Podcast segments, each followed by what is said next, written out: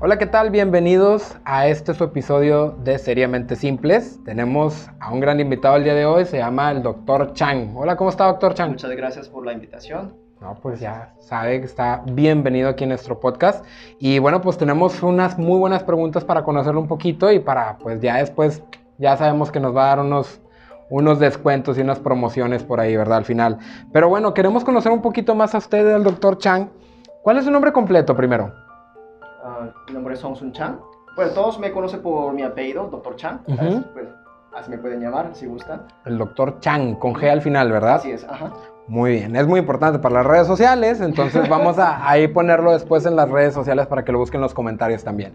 Entonces, ¿de dónde es usted, doctor? De Corea del Sur, eh, soy, eh, bueno, en, cap en, la capital de Seúl, uh -huh. así es. En eh, Seúl, Corea. Es, Corea, así es. La de abajo. Así es, Corea del Sur. Ajá. Ahí tienen los ojos un poquito más chiquitos, ¿no? Ah, bueno, supongo. Oiga, ¿y desde cuándo está aquí en México? Ya, tengo, ya, ya, me perdí la cuenta, pero debo de tener un poquito de un poquito más de 18, 19 años, más o menos, aquí, aquí en Monterrey. Ya, casi dos décadas aquí en, en, Monterrey nada más, no ha vivido en otra parte del país. No, estuve viviendo como dos meses en Ciudad de México. ah, eso no sí. cuenta, no, no pasa nada, usted es regio, ¿verdad? Entonces... Es un coreano regio, entonces... Sí, hace cuando voy a Ciudad de, Ciudad de México, eh, pido algunos tacos en la calle y luego pido, eh, estoy hablando con taquero, él me dice, tú vienes del norte, ¿verdad? Sí, bueno. Hasta el, los, los, modismos regios los Así tiene, es, doctor. Ajá. Oiga, muy bien. Tenemos más preguntas aquí porque queremos saber, o sea, Claro, usted es un claro, cirujano maxilofacial. Sí, soy pero, cirujano y maxilofacial, así es. pero para empezar, o sea, ya tiene 20 años, o sea, no, ¿cómo empezó sus estudios aquí en México? Ah, llegando aquí, eh, me incorporé a la preparatoria eh, Universidad del Norte, Ajá. ahí en el, en el centro de la, de la ciudad. Ahí, la razón por qué entré ahí, porque pues apenas estaba estudiando español y pues, entonces tenía que entrar a una preparatoria. Ah, Tenían buenos ¿no? maestros de español ahí, ¿no? Sí, sí, sí, sí. O sea, sí, batalla, sí batallaba mucho con los maestros y los, sobre todo mis compañeros que querían comunicar conmigo, pues a mí me daba, Ah. a mí me daba igual. Yo me ¿no? imagino que los mejores maestros fueron sus amigos de español, ¿no? Más que los maestros. sí, claro, Muy bien. Y, y después de la universidad, digo, pues eso fue la preparatoria, ¿no? sí. eso fue la preparatoria, así es. Y luego se pasó a... Ah, me inscribí a la Facultad de Odontología de Au- Universidad Autónoma de Nuevo León. Ok. Y ahí fue la carrera, la licenciatura en odontología. sí, así- así es. Para dentista. Así es. Ah, Yo no sabía al principio que odontología era la de ser un dentista, pero ya después conocimos un poquito de eso, ¿verdad? Claro. Es una licenciatura y aparte al final, ¿cuánto duró la carrera? Son 10 semestres, 5 años y aparte un año de servicio. Ok, seis años de Así carrera nada más. Sí. Yo sé, por ahí me dijo alguien que usted aparte de terminar la carrera de odontología, o sea, en el Inter, terminó otro tipo de curso, programa que... Sí, claro, claro. Eh, realicé mi carrera técnica como eh, técnico en urgencias médica básica en la capacitación estatal de Cruz Roja mexicana. O sea, traduciendo, eh, es un Paramédico. de la Ah, Cruz sí, Roja. paramédico. Fui paramédico, eh, no fui paramédico de base, sino eh, fui eh, después de terminar mi carrera, ¿Formación? o sea, formación, estuve como voluntario. Ajá. Voluntario, entonces iba en las ambulancias de la Cruz Así es, Roja. ajá. ¿Y qué hacía ahí? O sea, Eh, era... hacían el res- hacían el res- o sea, fui como voluntario, hacia los, eh, auxiliaba los paramédicos de base. Ah. Iba y, o sea, obviamente yo no era quien manejaba el ambulancia, sino que, ah, no le daban licencia. no, es, eh, es maneja- otra. Manejar ambulancia es otra capacitación que, que requiere a uno. Eso no sabía yo. Sí, o sea, es, lo- todos los eh, paramédicos y operadores de ambulancia de, de Cruz Roja son eh, personas sumamente capacitados. Ok. Entonces, ah, para subir ambulancia de Cruz Roja, sí todos tienen que tener sus cursos eh, en paramédico. O sea, todos tienen que ser paramédicos para subir como ambulancia. voluntario de Cruz- eh, ambulancia de Cruz Roja. O sea, es, algo, es algo que solicita y requiere en la delegación estatal de aquí, de, aquí en, en Nuevo León. Ok. Bueno, desconozco cómo son los otros, otros estados, ok. pero pues como En Nuevo León así en es. Nuevo León sí tienes que tener, o sea, certificación como paramédico para subirte a ambulancia. Eso sí. Ok. Ajá. Oye, muy interesante. Y eso es algo muy, muy padre, digo, aparte de ser dentista es paramédico, o sea, si me Claro, da un sí, sí, ataque sí. cardíaco aquí, pues, me puede dar RCP. Claro, claro, o sea, estamos, oh, aunque soy, aunque soy, besos, pero- soy cirujano maxilofacial y odontólogo, sí, Ujú. obviamente estoy capacitado para, dar, para darle soporte vital a eh, básicas y avanzada de los pacientes, así es. Oh, muy interesante. Entonces, ya saben, aparte de que le está ahí sacando la muela, si les da algo, pues lo revive. Pero muy bien, ahora, cirujano maxilofacial. Así es. Después de la carrera de dentista, de odontólogo, ya se pasó a la especialidad de maxilofacial. Así es. ¿Cómo Ajá. fue esa formación? Ah, bueno, cirujanos maxilofaciales en nivel Latinoamérica y algunas partes de eh, eh, Estados Unidos y Canadá Ajá. ah, es, una, es una especialidad. ah, tiene que tener primero la carrera de odontología. Claro, la base. Y, des- ajá, y después se hace lo que es la espe- especialidad.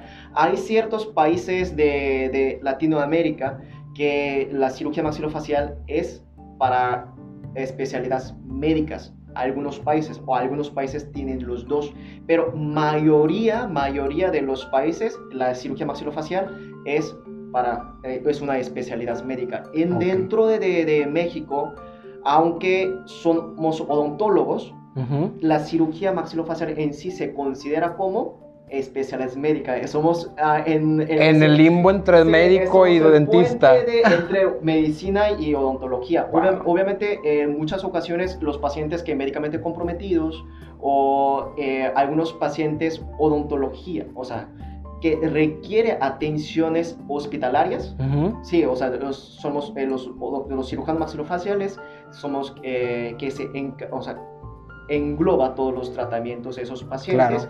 Y si requeriera algún tipo de interconsulta, somos quien encargamos hacer interconsulta, cirugía general, eh, otorrino, medicina interna, infectología, etc. ¿no? Ok. Sí, o sea, nosotros somos el puente entre odontología y medicina. ¿Cuánto tiempo duró su formación de maxilofacial? Eh, es- la residencia en sí, en sí es, se- es de cuatro años. Cuatro años. Así es. Ajá. ¿Y fue a cuatro años corridos y después algún otro tipo de servicio o ya nada más no, cuatro no, años? el, sí, eh, en la residencia cirugía maxilofacial no se solicita lo- realizar Servicios. servicios. Así es. Ajá. Perfecto. Y una pregunta que a mí me intriga mucho, ¿por qué usted después de la carrera de odontólogo, después de paramédico, eh, y por qué maxilofacial? ¿Por qué no fue un periodoncista, un ortodoncista que Claro, pues claro, quizás sí, algo sí, sí. más... Sí, entiendo.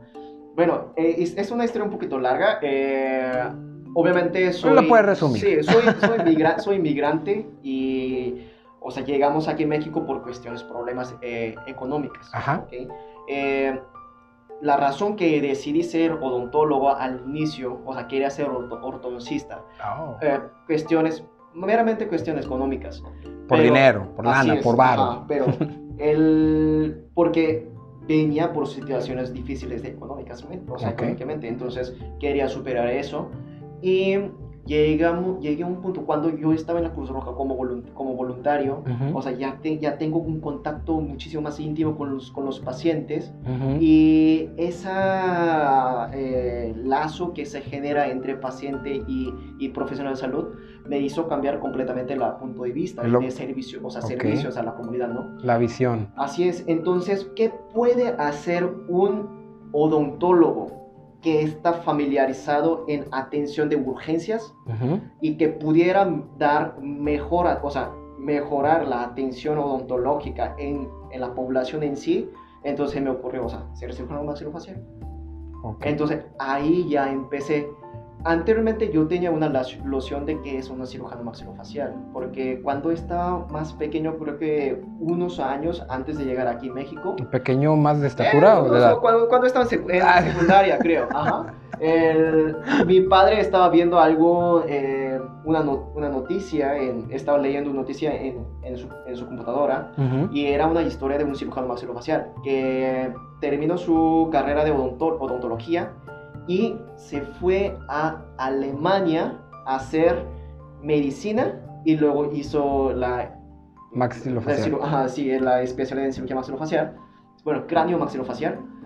Regreso a, a Corea y operaba casos complejos, que porque no había todavía muchos cirujanos maxilofaciales que pudieran ver cosas, ah, síndrome, eh, algunas anomalía, anomalías de congénitas Ok. del rostro, ¿no? O sea, era muy distinguido ese cirujano. Así es. Entonces, eh, lleg- eh, llegaba pacientes para solicitar cirugías cosméticas. Ok. Y el, el paciente mostraba a sus pacientes, oye, es que tú estás hermosa, no tienes que por qué operarte. Ah. Y rechazaba las cirugías, cirugías cosméticas a los pacientes. O sea, se daba su, a desear el doctor. Dije, no, Así tú es. no, estás Y bonita. Él, soli- él pedía solamente, ah, creo que aproximadamente 10 dólares a los pacientes con eh, bajos recursos. Oh. 10 dólares, eso es lo que O sea, pedía. todavía altruista. O sea, no, no, no lo daban gratis, sino que pagaban lo mínimo, claro. ¿sí? Y luego se, o sea, le ofrecía cirugías complejas que no había tantos cirujanos que podían hacer. Y hubo varios, a varios pacientes ah, molestas porque no quiso, no quiso operar. Porque les decían bonitas. Así es, y que no, se, no sometió, eh, no efectu- oh, ejecutó los procedimientos cosméticos y él- había pacientes que lo, de- que lo demandaban. Oh. Y entonces se hizo mucha este, Polémica. ajá, mucha polémica dentro de, ah, eh, la, de, la sociedad, de la sociedad. Y pues eso es eh, una, eh, noticia muy sonada en, es- en ese, ese momento. Ok. Entonces, eso, eso en la- eh, yo tenía esa noticia en la mente. Todo el tiempo. Ajá, pero llegué un momento... ah, Que dijiste, Me- quiero ser demandado ajá, como ese no, señor. no, tampoco. Pero, o sea, me, o sea, se me cayó el saco, ¿no? O sea, Ajá. yo puedo ser como ese doctor. Pero mejor. Sí, claro, voy a intentarlo. Digo, pues ese es el Claro, objetivo, sí, ese, ¿verdad? ese- ese es mi, el modelo. O sea, yo, conozco, yo no conozco el doctor. Pudo haberlo visto a tal vez algunos congresos internacionales que yo he acudido, ¿sí? Pero, o sea, sí, es, un, es, un, eh, es una persona, es un doctor, o sea, que es mi modelo a Su, seguir. su modelo a seguir. Así es, ajá. Wow, ahorita acaba de mencionar congresos internacionales. Así Sí. brevemente, cuénteme o dígame cinco ciudades que usted ha ido Ujú. A congresos internacionales. De las que Ah. más se recuerda usted. Hong Kong. ¿Ok? Hong Kong, eso creo que uno de los ¿No más lo confundieron con un chino? Ah, sí, obviamente. Perdón. Yo, yo era nada más uno, uno más Uno de ahí. más ¿no? de ahí. Ajá, sí, claro.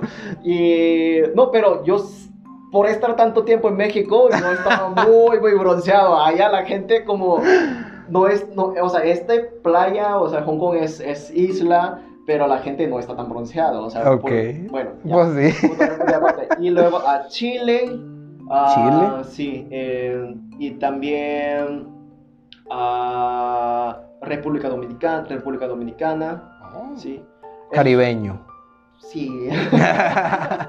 y también hay, much- hay muchos congresos aquí en, en, en México, en, en Cancún. También el año pasado hubo un congreso muy, muy, muy grande. Ok. ¿sí? Y otro, no es congreso, pero eh, tomé un observership durante un mes en Hospital General de Viena. Viena. Así es. Esto, no puedo creer cómo maneja el hospital. O sea, parece una fábrica de carros. O, o sea, es tan enorme, es el hospital. Entra uno, le quitan el brazo, le ponen otro. no, no. No. Pero eh, es el manejo de la el gestión del hospital Administrativo. administrativo, o sea, es un hospital más grande de Europa Ujú. y maneja un montón de, de- de cirugías, un montón, o sea, Y, pues, en Viena, donde estés tú es. un mes. un mes y operaban, operaban, pero una cantidad inmensa, inmensa, o sea, y es una ciudad, dos millones y medio de población. Wow. pero el, y tiene hospital más grande de, de Europa, o sea, es, y la caso, que, estadística que maneja ellos es muy, muy grande, entonces llegaban muchos doctores de, de toda Europa, eh, Suiz- eh, Suiza, eh, Alemania, Rumania, o sea, Inglaterra y muchos coreanos, igual como yo también. Ahí Y se llega- confundía. lleg- Sí, llegaba, llegaban algunos, algunos de, de Asia, había, llega, había venido un... coincid- coincidimos con un jefe de, de departamento de cirugía maxilofacial, de China también, o sea, había muchísimos profesores y también eh, realiza muchas cirugías que apenas se están implementando en el mundo. Algunos dispositivos ah, que era un dispositivo que solamente han utilizado como 20 veces, y solamente ope- habían operado en ese hospital, en John Hopkins nada más. Y eh, ahí son los que llevan a cabo todos esos estudios. Entonces sí tuve oportunidad de ver muchos, muchos casos que que obviamente pues no podíamos observarlo en, en, en México. Y en un solo mes. Vaya, qué experiencia. Entonces, estuvo en Europa, es de Asia, volvió a Asia, este, estaba en Sudamérica, en México, en las playas de Cancún. O sea, prácticamente recorrió mucha parte del mundo por, uh, con estos congresos y ha sí, adquirido claro. demasiada experiencia, ¿verdad? Sí, sí, obviamente todavía me falta, todavía me falta adquirir más, eh, más conocimientos, obviamente hay muchísimos maestros que donde yo, yo quisiera aprender de ellos, uh -huh. pero sí, o sea, podemos ofrecer, ofrecer, o sea, seguimos aprendiendo para poder ofrecerle mejor. No, y ese, este, mejor, este ramo de la, de la medicina o salud, tanto sea medicina general no, o cualquier especialidad, tienen que seguir estudiando y estudiando. Oiga, pues qué bien, o sea, bastante preparado Digo, yo uh, he escuchado de los casos y pacientes, he tenido pláticas con personas que tienen muy buenas recomendaciones de usted y pues la verdad, por algo está aquí. Eh, lo invitamos y queremos darle apoyo y seguimiento. Este podcast es para poder darlo a conocer también eh, que hay servicios de salud que pueden ser muy buenos para cualquier paciente. Claro, sí, sí, sí. Hay a veces personas que tienen miedo de ir con el dentista claro, claro, y pues yo sé que usted se especializa se especializa también en, en tratar ese tipo Así de cosas, es, ¿verdad? a los pacientes que tienen fobia a los dentistas. Terminando mi uh, formación como paramédico, uh -huh. o sea, terminando eh, la capacitación, yo este, me incliné también, o sea, a, estoy dando atención a estos ciertos pacientes que urgencias médicas, urgencias odontológicas, uh -huh. pero también hay personas que tienen miedo al dentista. Entonces, eh, tomé curso de hipnosis, uh, terapia breve, enfocado en hipnosis clínica. Ajá. Entonces, uh, en la Facultad de Psicología en la Universidad Autónoma de Nuevo León, entonces me empecé a entrenarme uh -huh. a, a, atender esos tipos de pacientes. Okay. Entonces, identificar esos pacientes que tienen miedo al, al, dentista y cuáles son los factores que le causa el, el disgusto, ¿no? El sonido, el olor, algunos materiales que utilizan los odontólogos o algún cierto tratamientos, identificarlo y poder mejorar a esos, esos eh, circunstancias, ¿no? Perfecto. O darle terapia, terapia, terapias psicológicas o hipnoterapia para poder cambiar esa percepción de ese paciente, ¿sí? Mucha, eh, también es muy frecuente que los pacientes tengan miedo al cirujano maxilofacial, a su servidor, porque muchas ocasio ocasiones los pacientes identifican al cirujano maxilofacial con cirugía de muerte de juicio. Okay. Eso es algo inevitable, porque eso es el procedimiento más cotidiano que hacemos un cirujano maxilofacial y además es el procedimiento quirúrgico. Quirúrgico, da miedo. Sí. Ah, quirúrgicos, cual los, todos los eh, población de las personas uh -huh. tiene que pasar por ello. ¿Ok? Muy entonces, bien. entonces, sí, y podemos eh, tomar, o sea, consideraciones esos para poder mejorar la circunstancia de, de, de la consulta Ajá, para darle un más comodidad al paciente. Así es, así es, O sea, puede que yo solamente voy a realizar la cirugía de muela de juicio, uh -huh. ¿ok? Pero ese paciente, por el mismo miedo... Puede estar tenso. Puede, puede que, puede que esté tenso, eh, la frecuencia cardíaca se aumenta, presión sanguínea también aumenta y eh, puede que no puede estar mucho tiempo. Pero es paramédico, él lo reviven también. y obviamente, obviamente después de, de uh, o sea, corregir su, su dolor de muerte de juicio, ¿ok? También puede dar terapia. Puede ir terapia psicológica, etcétera, pero más que nada que él pueda acudir consulta general de odontología claro. y que pueda tener mejor salud bucal. Y seguimiento ¿okay? a lo y que dar ya... seguimiento, aunque no sea conmigo. Okay. ¿okay? Aunque ya sea con otros dentistas, ¿sí? Puede ser generales o prostoncista, periodoncista, ortodoncista, lo que sea. Claro, ¿sí? superar Pero, el miedo. Así es, supera el miedo y puede seguir atenderse. Eso y, es lo más importante. Y es muy importante, digo, porque así pues es. a veces uno, ya a mí me pasó hace muchos años que yo iba al dentista y me, me diagnosticaban y luego ya digo, ay, ¿sabes qué? Mejor no. Digo, claro, patas, claro. ¿para qué las quiero? Sí, ya no regresaba. Muy frecuente, es algo muy Entonces, frecuente. no pasan de un diagnóstico. Doctor, ¿cuál es su red social? ¿Dónde lo podemos encontrar? Eh, me puede buscar en Instagram Ajá. o en Facebook. Ajá. ¿sí?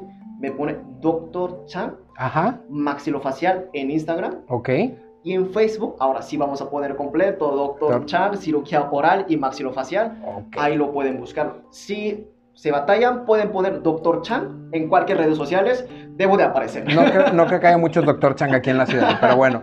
Doctor, ¿y algún, este, digo, yo sé que tiene varias promociones, digo, ¿qué es lo que está ahorita, eh, como menciona la cirugía del muela del juicio? Yo me quiero sacar, me faltan tres muelas de sacarme del muela del juicio. claro, ¿Qué, claro. qué, qué beneficio puedo tener con su consultorio o en su consultorio que nos pueda extender aquí a nuestros Claro, compañeros? claro. Eh, ya con los, los, seguidor- los seguidores de nuestro eh, redes sociales, le estamos dando descuento de 25% de, de cirugía de muela de juicio. Y también los pacientes que eh, requieran algún tipo de implantes dentales, estamos manejando los ah, meses, mes, eh, pagos de Financiamientos. financiamiento o facilidad de los, facilidad de los Qué bueno, porque ahorita no tengo feria. Pagos entre en 3 a 12, 12 meses sin intereses y podemos incluir todos los estudios que se requiere. Ya, ya sabemos que es en, en colocación de implantes, algunas ocasiones necesitamos ah, escaneado intraoral y Ok. también tomografía, etcétera, ¿no? Sí, Órale, muy bien. quirúrgicas. O sea, todo lo que incluye el proceso se puede Sí, meter al mismo ya, costo sí, y, y ahí lo- financiar. Lo, englobamos completo, completo ya para darle una atención mejor y que las cirugías de o la colocación de implantes sean todavía más precisos. Claro. Ok. Órale, muy bien, oiga, pues eh, se manda mensaje ahí al Instagram, al Facebook y ahí pueden agendar sí. citas, ¿verdad? Así es. Ajá. Perfecto. Oigan, pues no pierdan el tiempo. Si realmente tienen alguna necesidad, es algo muy importante la salud dental también. Y pues tenemos a un especialista que, vaya, hasta te puede ayudar con si tienes la fobia del dentista o si te pasa algo en la silla, te revive. Te pasa la respiración boca a boca del guapísimo doctor Chang. Este, pero no tengan miedo, o sea, pónganle un mensaje ahí y pues van a tener la mejor atención. Ok, entonces, pues muchas gracias por toda esta No, información, doctor. A usted Eh, invitación. Ha sido muy, muy interesante conocer de dónde viene y cómo trabaja. Es muy recomendado de parte también de Seriamente Simples. Queremos agradecerle su atención y pues no olviden dejar sus comentarios si quieren dejar alguna sugerencia o si tienen preguntas para el doctor después. Yo les pongo en contacto con el doctor Chan. Ok, entonces muchas gracias por su atención el día de hoy, doctor. Que tenga muy buen fin de semana Sí, y nos gracias. vemos hasta la próxima. Hasta Bye. Gracias.